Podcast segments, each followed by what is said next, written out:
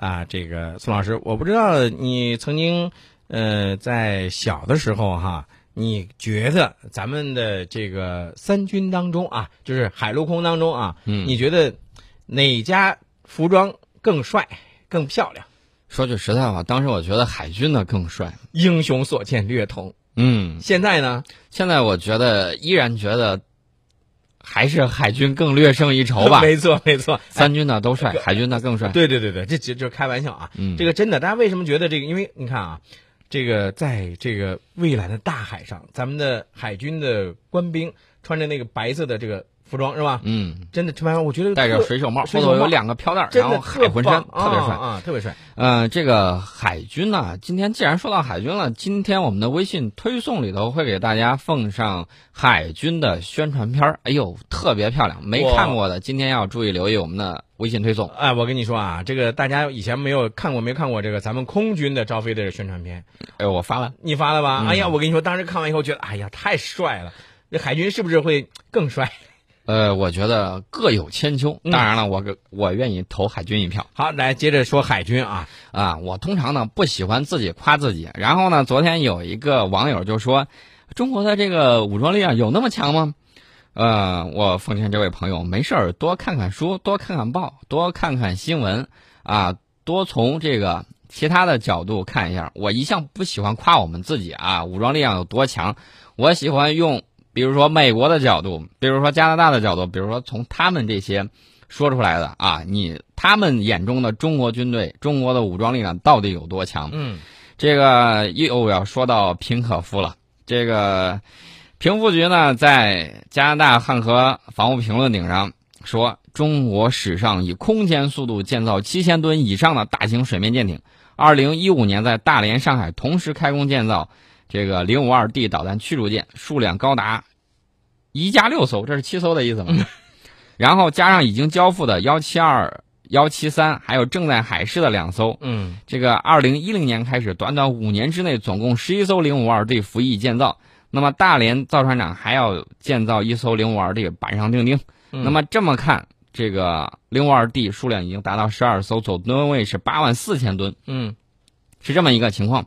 而且呢，他反复的在说了很多很多的这个数字他，罗列了一组数数字啊。我觉得他其实在捧杀我们。你知道为什么这么说呢？嗯他说了一句话，我觉得我不同意他这种观点啊。他说这些动向已知已经显示中国海军的海上霸权目标。你家是霸权，你全家都是霸权。我告诉你，我们从来不讲究什么霸权，我们不称霸我。们从来不称霸的。对，另外，我想问一下，这个平可夫啊，你那个美国那么多的海军力量啊，武装力量都是世界第一，他咋就不是霸权嘞？你给我解释解释。啊这个有的时候，呃，平可夫他会解释不出来的，这只会告诉你，他用另一组数数字来告诉你。啊，这个我们国家的战略利益呢，已经几乎囊括了全球。所以说，我们最新打造的中国海军应该是全球海军，应该是蓝水海军。我们的蓝水海军是为了保护我们的这个海上的安全。另外，我觉得他是不是在抄我的东西？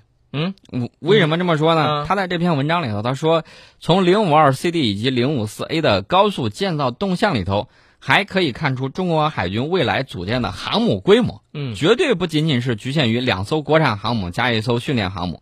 然后呢，他以一个航母舰队配四艘神盾级导弹驱逐舰，嗯，四到六艘零五四 AB 型导弹护卫舰这个架构看，目前中国海军至少正在组建四到五个航母舰队。我知道为什么你说他是在抄你是吧？我记得你以前咱们在节目当中说到这个辽宁号航母的时候呢，你就说咱们呀，我希望那都是我们希望对吧？嗯我们希望我们有很多的航母。然后我们分析了，你发现没有？他完全是照抄我的分析啊！我去，能不能问他要版权？嗯这个我可比他提出的要早得多。嗯嗯、假如说我们想象一下，未来我们有非常庞大的这种海军军力，嗯那么第一阶段到二零三零年以前，我们海军的目标显然是这个，就是怎么说呢？最起码保证我们周边和平、太平无事吧。嗯嗯呃，有一些有一个国家的这个海军军力特别强，嗯没事儿老喜欢挑点事儿。我记得就在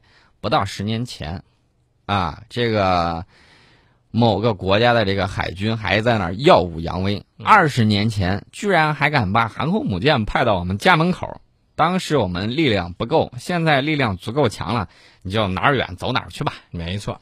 呃，哎，说到这个，我突然想起来一个事儿，是不是还是得给大家来说一下？这个得分享一下啊。嗯。呃，这个其实咱们郑州的骄傲，对吧？嗯。是咱们那个宁泽涛那个小伙子。对。呃，小鲜肉哈。呃，我看到为什么要说这个事儿呢？这是昨天呃，这个在刚才的节目微信上呢，涛子这位朋友呢就发来了，说，呃，宁泽涛是去年一鸣惊人、帅气的小鲜肉，昨晚的一百米自由泳决赛当中的勇夺金牌，国人的骄傲。而且是咱们土生土长的郑州人，我觉得是这样啊。这个不仅仅是我们在这个体育的比赛当中，我们呢能够夺得冠军，对吧？我们在我们保卫我们的这个和平的环境的过程当中，我们也要固若金汤。呃，我看到的是这个样子。宁泽涛呢，是我们。年轻人的一个代表，嗯啊，是一个代表之一。除此之外呢，我们发现我们的很多运动员呢越来越漂亮了，然后那个成绩越来越好，颜值特别高啊。这个也是未来我们青年的这么一个大的趋势。嗯，呃，少年强则中国强，对吧？没错。所以说呢，我们的这个未来，我们的希望会更加的美好。嗯。呃，来继续回到啊，这个这是刚才扯远了。啊，刚才这个平可夫提到了说，这个中国海军未来肯定不满足仅仅有几艘这个常规动力航母，这个肯定是不行。那么这边俄罗斯的这个国际文传电讯社，嗯，马上就报道了，说中国已经开始建造核动力航母了。